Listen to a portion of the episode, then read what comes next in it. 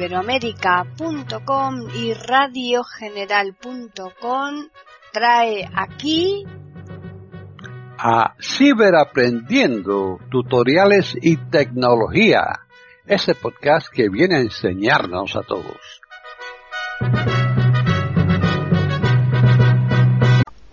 ¿Qué tal? Bienvenidos otro día más a Ciberaprendiendo tutoriales y tecnología en iberoamérica.com. Soy Paqui Sánchez Galvarro. Para contactar con nosotros pueden hacerlo al correo ciberaprendiendo@eiberoamerica.com y también al Twitter eiberoamerica con las iniciales e y la A de América en mayúsculas. Este podcast lo va a llevar a cabo Tony Acosta. Así pues, bienvenido Tony.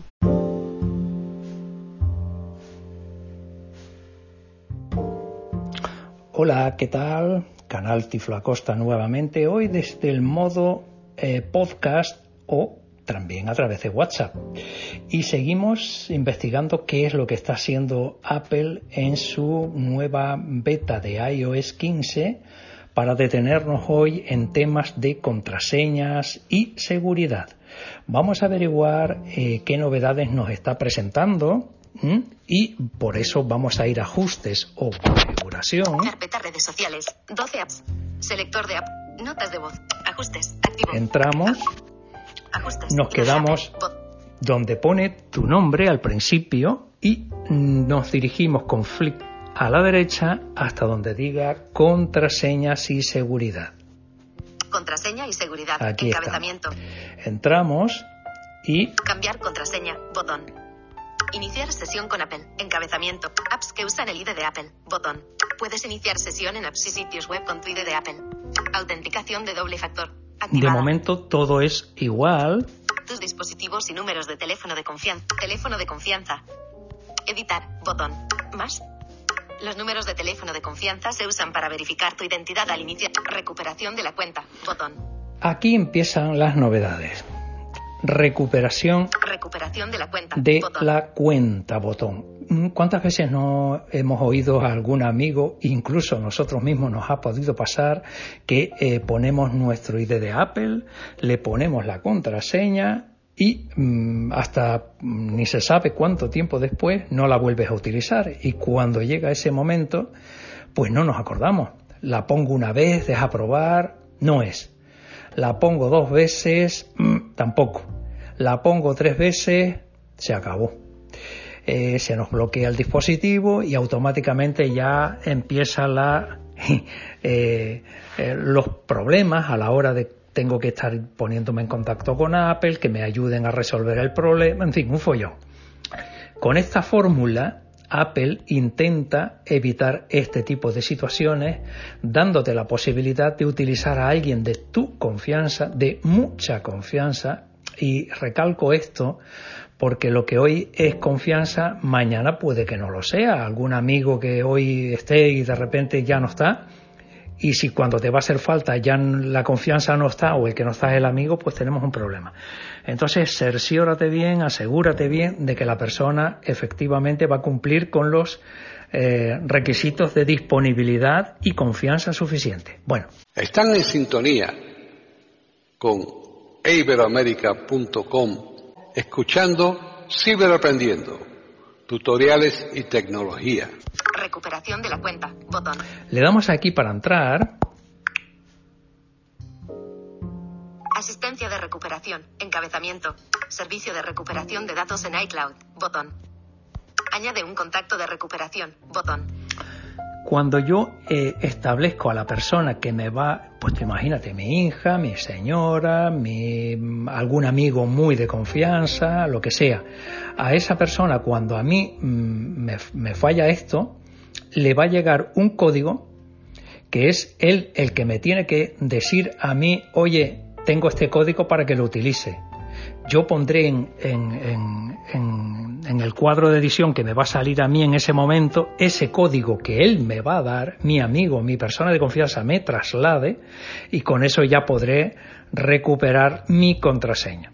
Pero insisto, mm, aparte de mucha confianza, tiene que ser superior, mayor de 12 años y eh, otro de los requisitos importantes es que tiene que tener un dispositivo de Apple con iOS, sea un iPhone, un iPad, en fin, que pueda iniciar sesión con ID de Apple.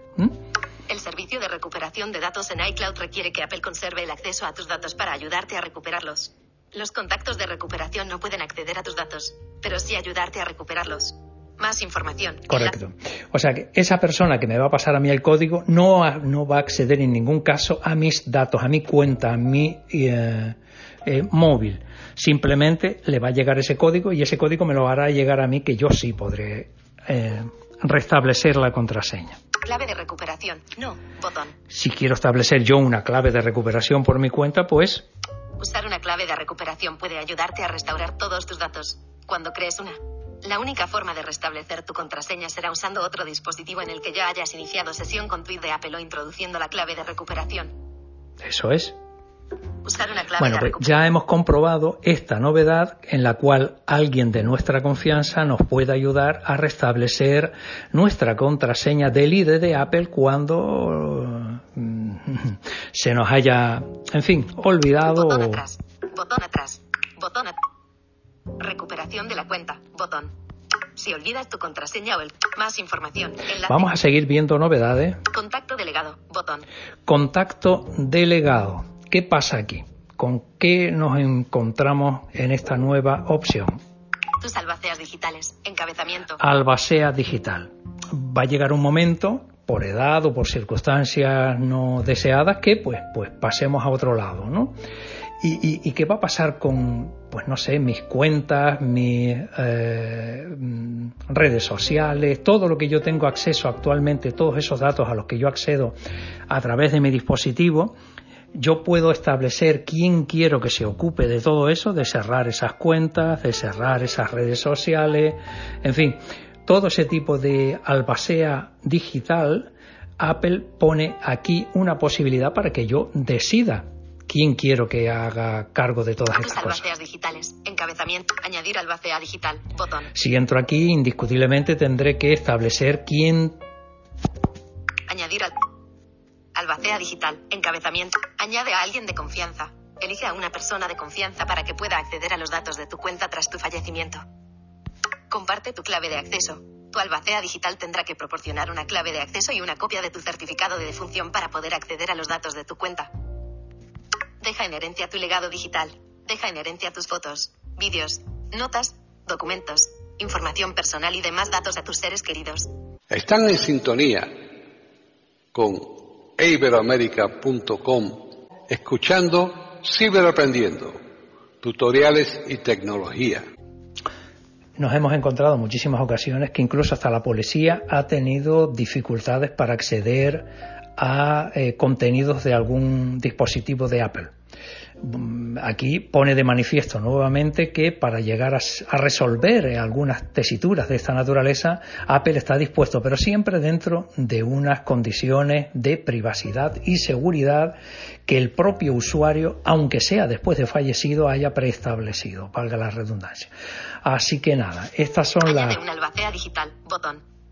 Añade una digital.